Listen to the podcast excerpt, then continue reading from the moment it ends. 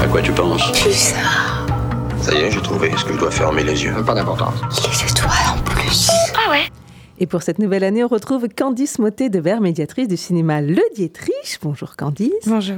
Belle année. Et euh, pour commencer, tu commences par une comédie de Nicolas Cage, enfin avec Nicolas Cage. Tout à fait. Alors pour cette nouvelle année, nous, on va fêter nos 40 ans au Dietrich. On est très content toujours de vous présenter chaque semaine nos films. Euh, cette semaine, c'est votre dernière occasion, toute la semaine, tous les jours, de découvrir Dream Scenario, une comédie fantastique de Christopher Borgli, avec comme personnage principal qui est à l'écran 95% du temps. Presque notre acteur fétiche au Dietrich, devrais-je le dire, Nicolas Cage. Alors c'est l'histoire de Paul Matthews, incarné par Nicolas Cage, un professeur très lambda, très banal, avec une vie très lambda et très banale. Et puis un jour, il y a un petit grain de sable dans les rouages, tout le monde autour de lui se met à rêver de lui, simultanément. Et puis on va découvrir que le monde entier se met à rêver de cet homme banal. Et bien sûr, si le concept est extrêmement fort, ce qu'on aime beaucoup dans ce film, c'est qu'on rit, on pleure aussi. On a peur quand c'est un beau mélange des genres avec euh, beaucoup de scènes d'action ou de scènes un peu effrayantes.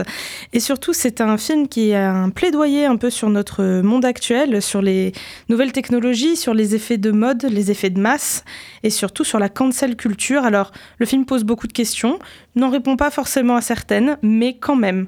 On est très contente de vous présenter Dream Scénario, la nouvelle comédie de Christopher Borgli avec un Nicolas Cage à ne pas louper. La dernière séance, ce sera mardi, donc vous avez encore toute la semaine pour venir le découvrir. Et puis également, ce mois-ci, on a un coup de cœur. C'est le premier long métrage de son réalisateur Felipe Galvez Aberlé. Ça s'appelle Les Colons. C'est un film qui a été fait entre le Chili et l'Argentine.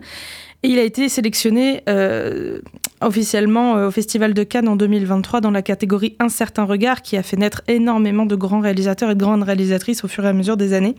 Alors Les Colons, nous, on l'a mis en coup de cœur parce que c'est un western.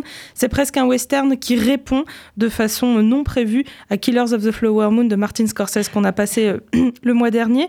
Et là, on est sur la Terre de Feu au Chili en 1901, un territoire immense que l'aristocratie blanche cherche à évidemment, entre guillemets, civiliser.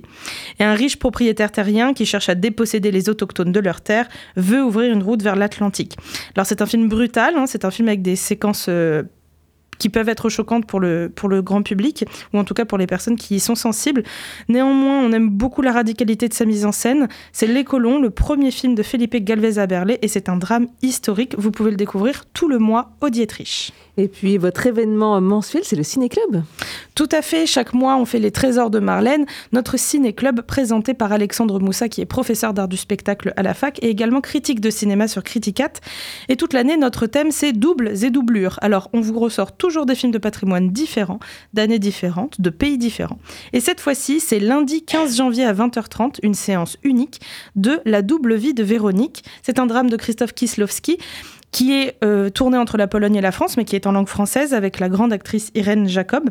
C'est un film qui date de 1991, où vous allez avoir l'histoire de deux femmes qui vont être reliées, je ne vous en dis pas plus pour ne rien dévoiler bien sûr, et c'est une sublime version restaurée. Alors je me permets pour vous donner envie de lire une toute petite partie de critique.